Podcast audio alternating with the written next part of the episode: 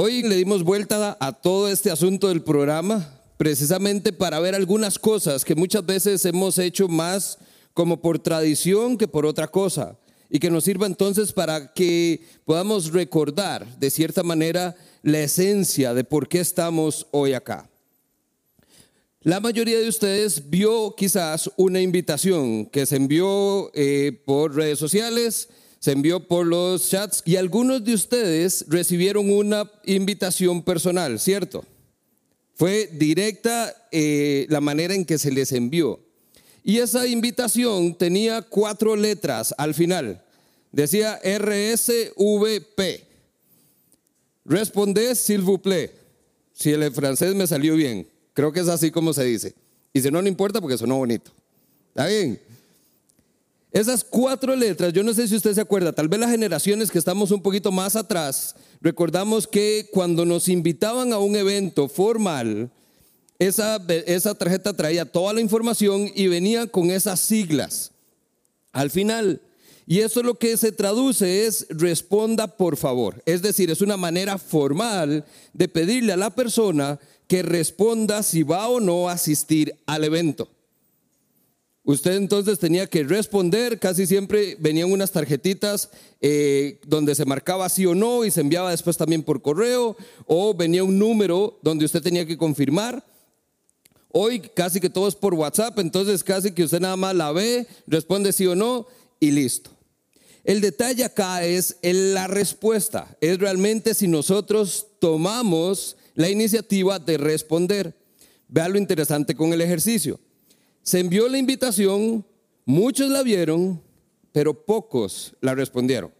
Para ser exactos, en el teléfono de la iglesia tuvimos cinco respuestas solamente de alguien que dijo, gracias o ahí voy a estar. De los otros no sabemos y si usted fue uno de esos, tranquilo, no se preocupe, es parte del ejercicio, ya veo las risillas. No se preocupe, solo para ilustrar.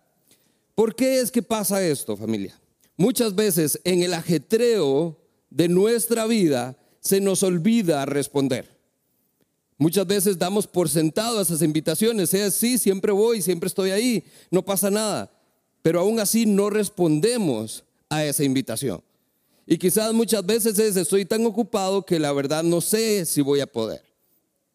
Usted sabe que la invitación está acá para acompañarnos cada fin de semana. Usted puede con tiempo organizarse. Pero casi siempre nos pasa también que entre jueves y viernes o hasta el mismo fin de semana algo surge y no podemos asistir. Teníamos todas las intenciones, pero algo sucedió. Las famosas excusas o justificaciones que pueden ser válidas, pero muchas veces, si somos sinceros, pudieron haberse evitado. Es cierto que hay cosas de último minuto de fuerza mayor que nos impiden estar donde queríamos estar, pero la mayoría de las veces se reduce simplemente a una cuestión de voluntad, de querer realmente participar o no. Ahora, volviendo al tema de las invitaciones. Cuando nosotros nos casamos, Caro y yo tuvimos eh, capacidad limitada para invitar a la gente. Esa capacidad la define muchas veces el lugar que escogemos o eh, la billetera también, ¿verdad? Nos encantaría que todos participen, pero no nos da para que todos puedan participar. ¿Por qué? Porque cada invitación tiene un costo. Cada persona que va a acompañarnos ese día especial requiere entonces de un plato de comida que hay que pagar, de la música o de muchas otras cosas que se ponen en ese momento. Quiere decir que hay un costo. Nos encantaría que todos participaran, pero no se puede. En el caso de Caro y yo, yo solo mi familia es enorme, ya tenía la mitad de la capacidad que podíamos tener, entonces es, ¿a quién invito? O más bien la pregunta es, ¿a quién no invito? Porque no nos caben todos. En este mismo ejercicio es entonces donde uno espera que cuando la invitación se envía, haya una respuesta. ¿Por qué? Porque si yo invito a alguien y no puede ir, de qué lástima que no me pueda acompañar, pero entonces puedo invitar a alguien más. El problema es que muchos eventos, usted lo podrá ver, es, usted llega al evento y usted vuelve a ver y siempre, casi siempre, hay por lo menos una o dos mesas vacías o a medio llenar. Personas que dijeron que iban a ir, pero no asistieron el día del evento. Y ahí es donde uno dice, qué lástima, porque esos que no fueron se lo perdieron. Pero otros que querían acompañarnos, que pudieron haber estado ahí, no fueron porque la capacidad era limitada. Y es un asunto de precio más que todo, pero es un asunto de intención. Todos hemos estado familiarizados y la mayoría de nosotros cuando nos invitan a las bodas tenemos deseos de ir. Cuidado, perdemos, ¿verdad? Comidita gratis, una bailadita para los que les gusta bailar, un tiempito juntos para compartir.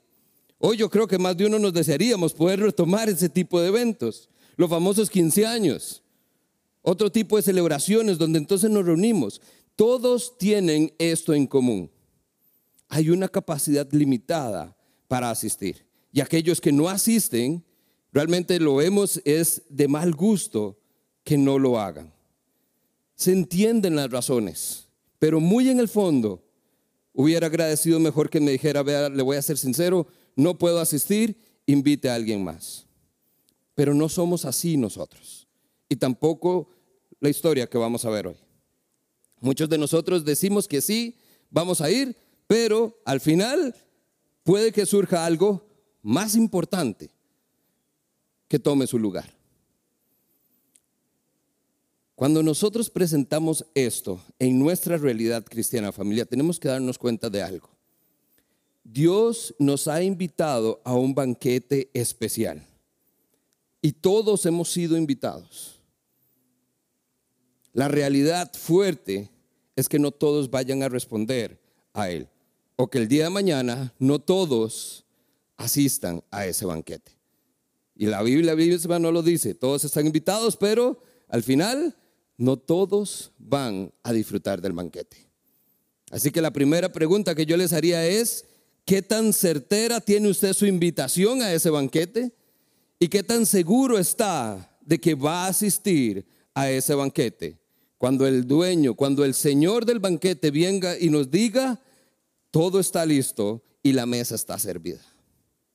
Vamos a ser de los que de una vez respondemos, o como lo vamos a ver dentro de poco, vamos a ser de los que ponen excusas porque algo más importante surgió. ¿Les parece si oramos y vamos al texto? Padre, gracias por la oportunidad de estar juntos esta mañana, Señor, de celebrar como iglesia, de estar acá, Señor, como familia. Gracias por la oportunidad de venir libremente, Señor, acercándonos a tu palabra. Permítenos entonces que tu Espíritu Santo sea quien nos revele, Señor, esa verdad que tú tienes para nosotros hoy esa porción de texto, Señor, que tú nos vas a hablar de manera personal. Permítenos que entonces esas palabras salten a nuestros ojos, Señor, y podamos hoy llevárnoslas como una gran lección en nuestro corazón. Oramos en tu nombre, Señor. Amén y amén. Una de las cosas que más me encanta, y, y tenemos que ser sinceros, la razón por la que estamos acá es que muchos de nosotros celebramos acá porque estábamos perdidos, pero Dios nos fue a buscar y nos rescató. Hoy como iglesia nosotros celebramos que andábamos por allá y hoy Dios nos tiene aquí. Y esa es la razón por la cual usted debería decir, tengo el privilegio de ser uno de esos que hoy viene y con libertad abre el texto y ve estas preciosas palabras. Aquí siempre me recuerda la canción que dice, sublime gracia, que me rescató, que un pobre infeliz rescató. Otras versiones dicen que un desgraciado salvó. Fui ciego, mas ahora puedo ver. Perdido estaba, pero Él me halló. Hoy mientras nos acercamos entonces a este texto, yo quisiera que usted tenga esas palabras en su corazón y en su mente. Antes estábamos perdidos y el Señor nos halló. Con eso en mente, entonces vamos a Lucas capítulo 14.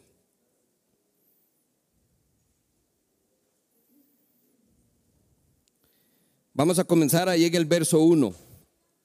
Y mientras usted lo busca, déjeme recordarle también, si no tiene su Biblia ahí, puede levantar su mano y le hacemos llegar una para que pueda seguir con nosotros el texto. O si usted es de los más modernos y tecnológicos en la aplicación, eh, Noria, ¿me ayuda por acá, por favor? Eh, si usted es de los más modernos en la aplicación de la Biblia que usamos en el teléfono, usted puede irse al menú, a eventos, y ahí entonces puede buscar Vida Abundante Grecia y entonces no solo va a tener el texto que normalmente vería, sino que también va a encontrar algunas notas de la enseñanza. Esta mañana tenemos lo que he denominado enseñanzas de letras rojas. Cada cierto tiempo voy a este tipo de textos porque si usted tiene una Biblia como la mía, se va a encontrar con que hay ciertas palabras, las que fueron nombradas o dichas por Jesús, que están en color rojo. Y esas enseñanzas me encantan porque es cuando agarran un pasaje y literalmente todo está en rojo, todo. Hay muy poco quizás a veces de lo que el autor pudo haber agregado a lo que Jesús estaba diciendo. Esta es una de esas enseñanzas. Hoy vamos a ver a las palabras de Jesús que entonces nos permiten ir directamente a una enseñanza directa de nuestro Maestro. Hoy lo que se conoce como una parábola, una historia que entonces también nos va a dar la verdad que está ahí, pero también nos va a dar una verdad espiritual acerca del reino de los cielos. Algo que nosotros tenemos que descubrir y que se requiere de la guía del Espíritu Santo para poder entender esa verdad que está ahí. Jesús usó estas parábolas para que los que pudieran entender entendieran, pero también para los que no debían entender no las entendieran, es más, ni siquiera pudieran verlas. Por lo tanto, estas parábolas siempre son especiales. Y estos textos entonces lo que nos va a dar un poquitito el contexto de lo que sucedió. Lucas 14 si usted tiene ahí eh, eh, una Biblia con titulitos, comienza diciendo que Jesús está en la casa de un fariseo. Verso 1 lo que nos dice es que Jesús fue invitado por un notable fariseo, es decir, de la gente importante estaban los más importantes y Jesús está ahí con ellos. Ese es el contexto en que nos da la historia. Ahora, vea lo que nos dice el verso 2, perdón, el verso 1 todavía dice, era sábado, así que ellos estaban acechando a Jesús. El que fuera sábado, recuerde que el sabbat para los judíos era el día de descanso, no se podía hacer nada, lo cual los fariseos aprovechaban todavía para exigir el cumplimiento de la ley de una manera todavía más estricta. Y esto entonces, ¿qué es lo que nos dice? Estaban acechando a Jesús, quiere decir que esto era un plan macabro por parte de los fariseos. Pero vea también lo que nos dice Jesús. Jesús nunca rechazó a nadie y comió con los fariseos, comió con los pecadores, le dijo a Saqueo, baje, vamos, porque quiero ir a comer a su casa, y comió con amigos, comió con todo el mundo. Jesús nunca rechazó a nadie. Pero este encuentro con los fariseos, ellos lo invitan, pero por unas razones específicas. Es sábado, Jesús no se resiste a hacer la voluntad de Dios, entonces vamos a ponerle una trampa, como dicen, para agarrarlo con las manos en la masa. Está Jesús entonces con gente cínica con gente que lo que quiere es ponerle una trampa. Y además, para terminar entonces, vea lo que está pasando. Jesús les dice, ¿está permitido o no sanar en sábado? Verso 3. La conversación comienza tensa, porque la, es, es la, respuesta a esta pregunta, Jesús la sabe y los fariseos la saben. Y es un no rotundo, no se puede. Pero vea lo que hace Jesús, verso 4. Ellos se quedaron callados, entonces Jesús tomó al hombre, lo sanó y le dijo que se fuera. Yo no sé si usted se acuerda, el dicho es chivita, chivita, olero, olero. Eso es cuando entonces usted le dice a alguien, vea lo que hice y no me importa. Eso es lo que está haciendo Jesús. No se puede sanar en sábado. Bueno, vean lo que hago. Y vea que entonces dice, los fariseos están callados y como dice, están tragando grueso. La conversación entonces comienza de una manera tensa, porque ya está el asunto complicado. Y es más, a medida que avancemos el texto, se va a poner todavía más intensa esa conversación. Cuando usted lo han invitado a comer, usted casi siempre va, disfruta el tiempo de comida. ¿Y qué es el tiempito que nos gusta aprovechar? La sobremesa, la conversadita después de.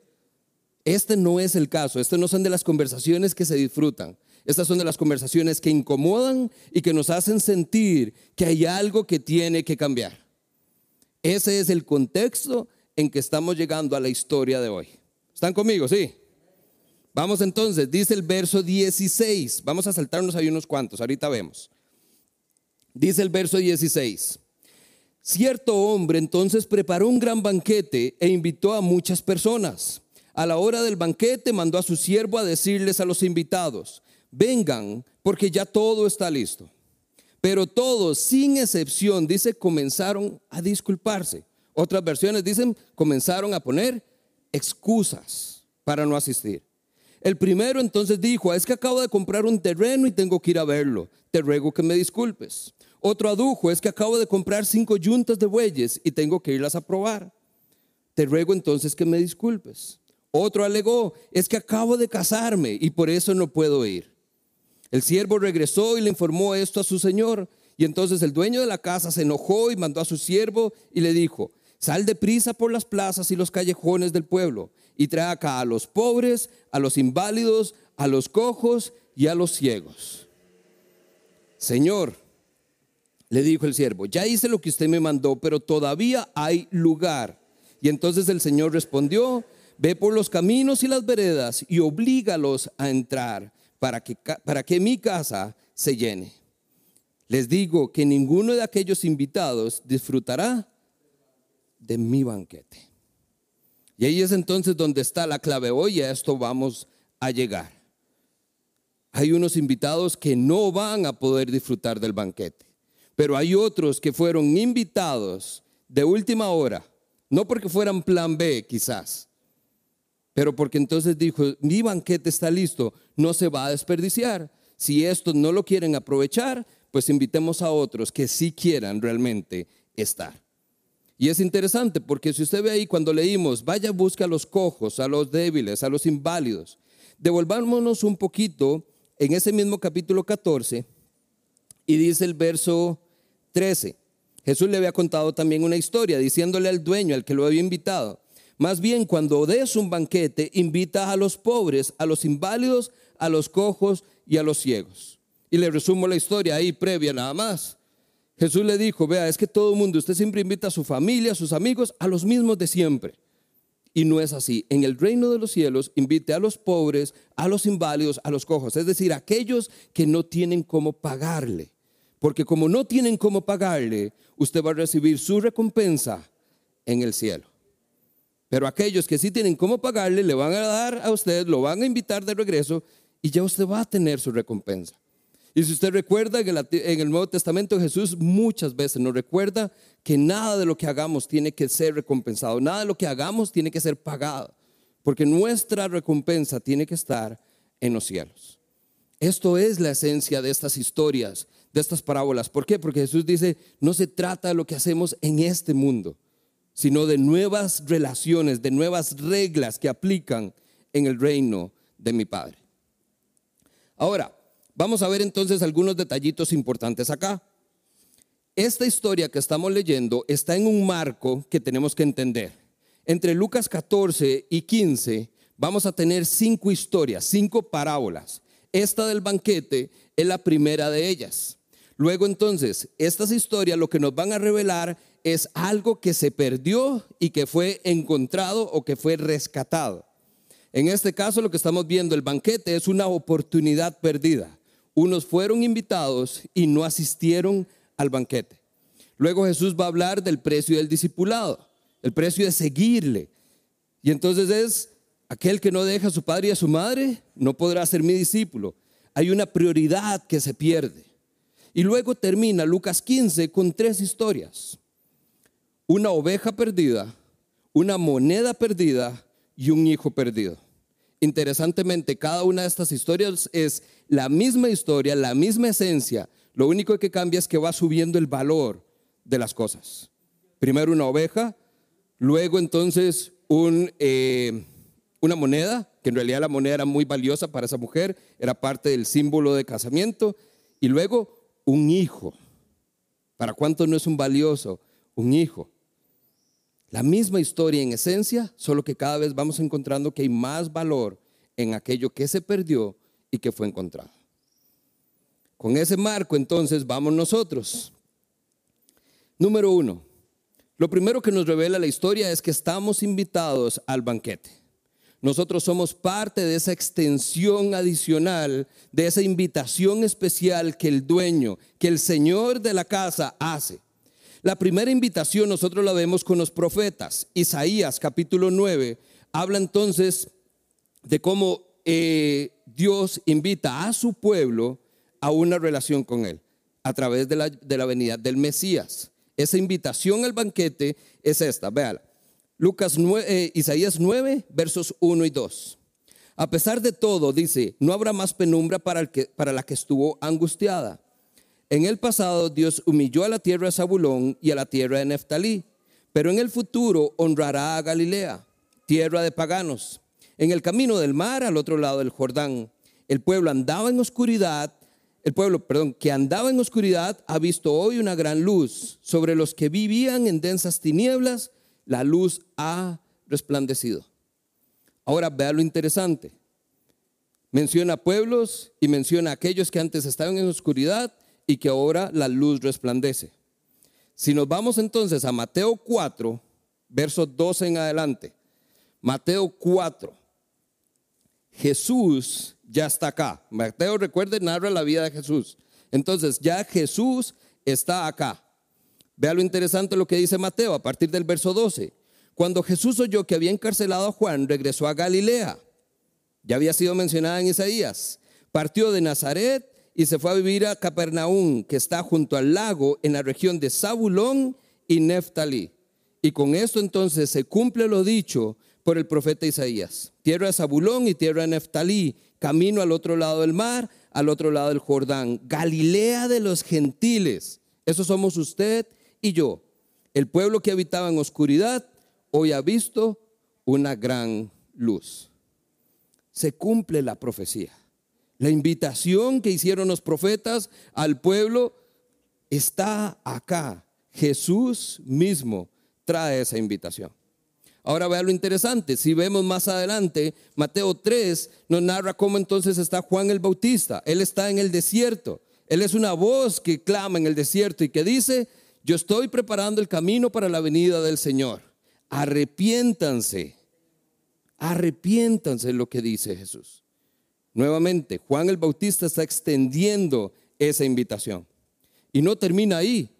Más adelante todavía, Mateo 4, 17. Jesús mismo. Él dice que entonces Él continuó predicando el mensaje de arrepéntanse y crean en el Evangelio porque el reino de los cielos está cerca, tan cerca que soy yo.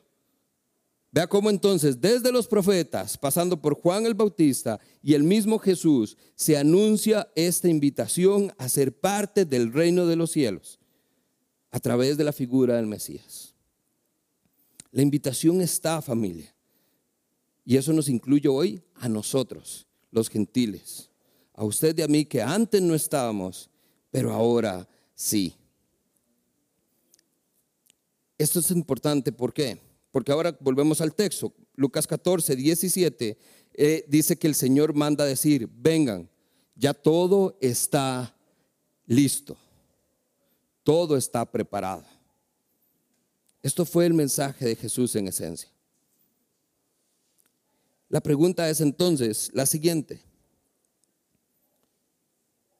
¿Cuántos de nosotros estamos preparados para asistir a ese banquete? Y aquí voy a marcar el, contexto. Vea que entonces esto ha sido anunciado desde los profetas. Apocalipsis 19:9 dice que entonces dichosos los que sean convidados al banquete de las bodas del Cordero. Esa es la última fiesta, ese es el banquete real. Dios va a celebrar que su hijo se casa, su hijo, el novio, se casa con su novia, la iglesia, y la hace suya. Ese es el banquete de las bodas del Cordero. Y si usted ha participado en banquetes y si ha participado en bodas y ha visto lo que se puede hacer, imagínese cómo será ese banquete donde Dios celebre que finalmente su hijo tiene a su novia con él. ¿Se da cuenta la clase de invitación, la clase de evento a la cual estamos siendo convocados? Ahora vean lo importante y por eso viene la pregunta, ¿cuántos de nosotros vamos? Porque muchas veces cuando nos invitan a un tipo de eventos como estos, ¿qué es lo primero que nos toca hacer? ¿Y qué me voy a poner? Las mujeres piensan, tiene que ser vestido nuevo, porque ya las otras bodas me han visto con el otro, ¿verdad? Tiene que ser uno nuevo, diferente, tiene que ser mejor.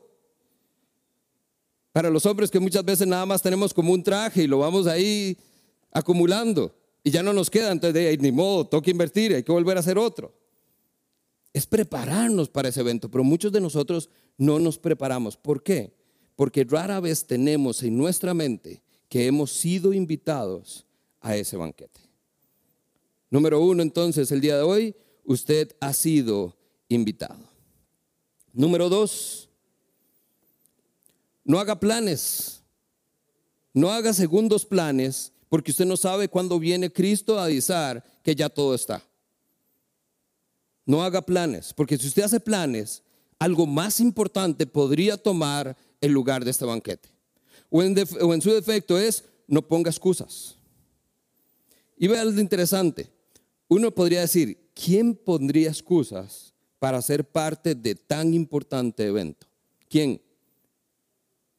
Nadie. ¿Quién, ¿Quién en su sano juicio de verdad le diría a Dios que no? Pero el texto, ¿qué es lo que nos dice? Verso 18. Todos, sin excepción, comenzaron a disculparse. Comenzaron a poner excusas. Vea lo interesante, vea qué tipo de excusas. El primero le dijo, es que acabo de comprar un terreno y tengo que ir a verlo. Ojo, ¿quién compra un terreno a ciegas? Eso es una excusa absurda. ¿Usted qué es lo que hace primero? Usted ve el terreno, ve si vale la pena y después de último, ¿qué hace? Lo compra. Usted no lo compra y después lo va a ver, a ver si le sirve. La segunda excusa es similar.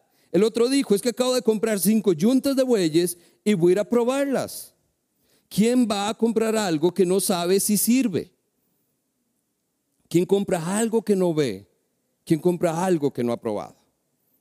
Y esto es evidente para nosotros y era evidente para ellos. Son excusas absurdas. Y la última de ellas dice, es que acabo de casarme y por lo tanto no puedo ir. Y ahí yo creo que algunos también hemos aprovechado esas excusas, porque creemos que muchos de nosotros tenemos que dejar ese tipo de eh, eventos o actividades, especialmente hombres. A veces se nos llaman los amigos, hey, ¿por qué no vamos a jugar? ¿O por qué no vamos a, tener una mejenguita o algo? Y nos llaman y nosotros, eh, es que estoy casado, no puedo. Lo hacemos, pero es absurdo. Porque a algunos les pasa, ¿verdad? No es el caso nuestro, ni creo que el suyo, pero es absurdo. Es absurdo que nosotros sintamos que el que estemos casados nos cohibe o nos prohíbe de participar de otras actividades. Es más, ¿qué es lo que está diciendo el texto? El dueño le está diciendo, venga, lo estoy invitando a mi banquete. No puedo, estoy casado. Genial, traiga a su mujer con usted, traiga a su esposa. No puedo, es que tengo familia. No importa, hay campo para todos. Venga usted, su esposa y sus tres hijos, no hay problema. Recuerde familia que este es el banquete del reino de los cielos, el banquete de las bodas. Entre más gente, mejor. Dios no quiere que nadie perezca. Dios quiere su casa llena, como dice el texto. Pero ¿por qué la gente entonces sigue poniendo excusas? La segunda pregunta que le hago entonces es, ¿cuál es su excusa? Si Cristo viniera hoy, ¿cuál sería su excusa? ¿Tiene algo más importante que compró? ¿Tiene algo que ir a probar? ¿Es su familia más importante? ¿Por qué no pensar que vamos todos? Me encantaría pensar que yo voy, que va mi esposa, que van mis hijos, que va mi suegra y que van la mayoría de todos ustedes. Esa es la celebración a la que anhelamos. Pero no todos estamos preparados y muchos podemos ser propensos a poner excusas. Cuidado familia. Y terminamos con esto. Tres, tome su lugar. Usted ha sido invitado. Número uno. Número dos, no ponga excusa, no haga planes. Y número tres, entonces, ¿qué nos queda? Con toda confianza, tome su lugar en el banquete. Aquí hay una frase que leí y, realmente me impactó, es sumamente fuerte, pero es, la que me quedó como dándole vuelta y la que me dio mucho a esta enseñanza. Porque dice, ¿quién de ustedes ha visto a un pobre sentirse cómodo en un banquete de ricos? Y ahí es donde yo me ponía a pensar, imagínense que a uno lo inviten a una cena de gobernantes o de presidentes o de altos ejecutivos de compañías y no estamos acostumbrados a estas cosas. ¿Qué es lo que haríamos? ¿Qué es lo que normalmente ah, pasa? Y ahí hizo muchas historias, porque entonces a veces están comiendo y usted tiene como siete tenedores, dos cucharas, cuatro cuchillos. Y usted dice, ¿qué, qué hago? ¿Qué empiezo? Y usted nada más vuelve a ver qué hace la persona a la par para no equivocarse. Ese es el detalle, no estamos preparados. Muchos de nosotros nos sentiríamos, si somos sinceros, incómodos en este tipo de eventos. Ahora, esto es lo importante acá, familia. Vea que el dueño entonces dijo, vaya traigan a los que están en las calles, vaya, vaya por las plazas, vaya por los caminos, tráiganlos porque quiero mi casa llena. Y es más, dice entonces en el verso 23, eh, el Señor le respondió, vaya y oblíguelos a entrar si es necesario. Me encanta otras versiones porque dice, fuérzalos a entrar porque quiero que mi casa esté llena. Este fuérzalos o ese oblíguelos no, no es o va o va es que muchos de nosotros no nos sentimos dignos de ese banquete. Muchos de nosotros somos esos pobres que no nos sentiríamos bien en un banquete de ricos.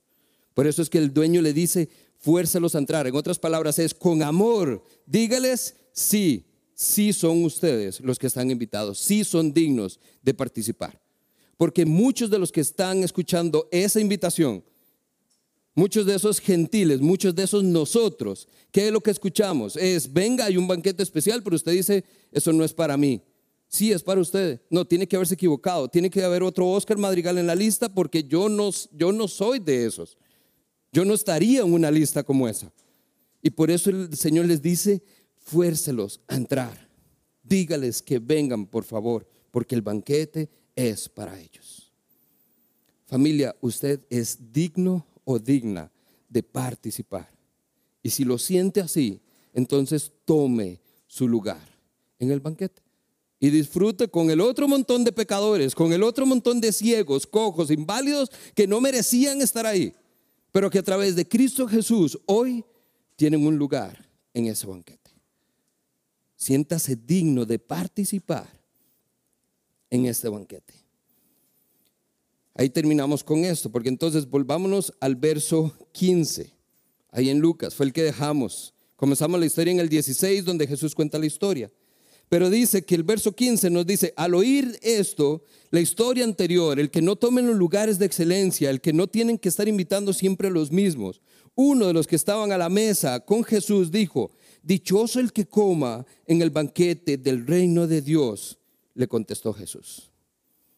Muchos de nosotros, ahí es lo que nos pasa, muchos de nosotros somos esos hombres que diríamos dichosos los que van a estar en ese banquete, asumiendo que somos uno de ellos. Familia, no tomemos los mejores lugares, porque esos son los primeros que le dicen, por favor, cédalo porque viene alguien más importante. Jesús hace la invitación a tomar el último lugar, porque entonces así dice, Él puede acercarse y decirnos, venga, tengo un mejor lugar para usted. El ejemplo de Jesús en persona. Se humilló primero para luego ser exaltado en el reino de los cielos.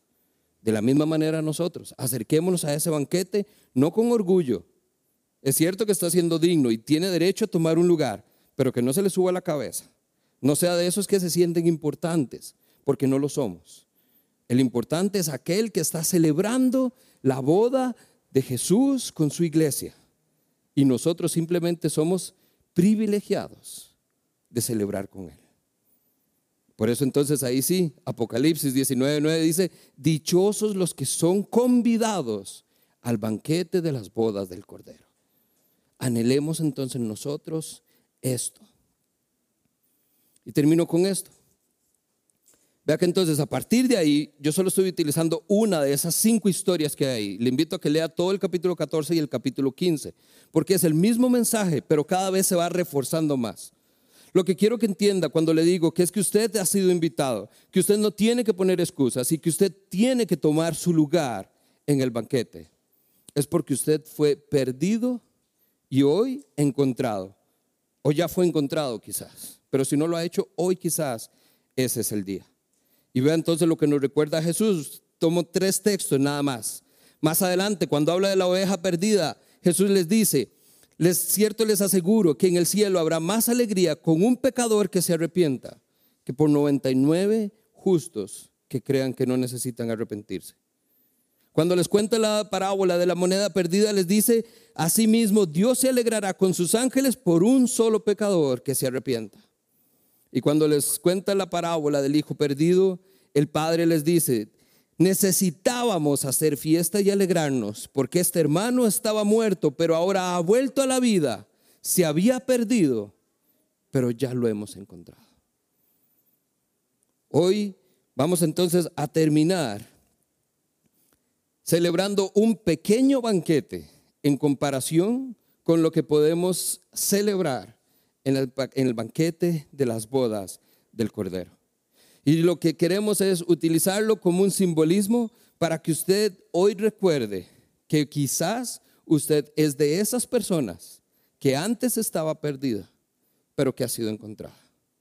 Que quizás usted es de esas personas, de los cojos, de los inválidos, de los pobres, de los indignos, que un dueño de un banquete mandó a decir, venga, usted ha sido invitado por mi Señor. Usted tiene hoy la oportunidad de participar de ese banquete.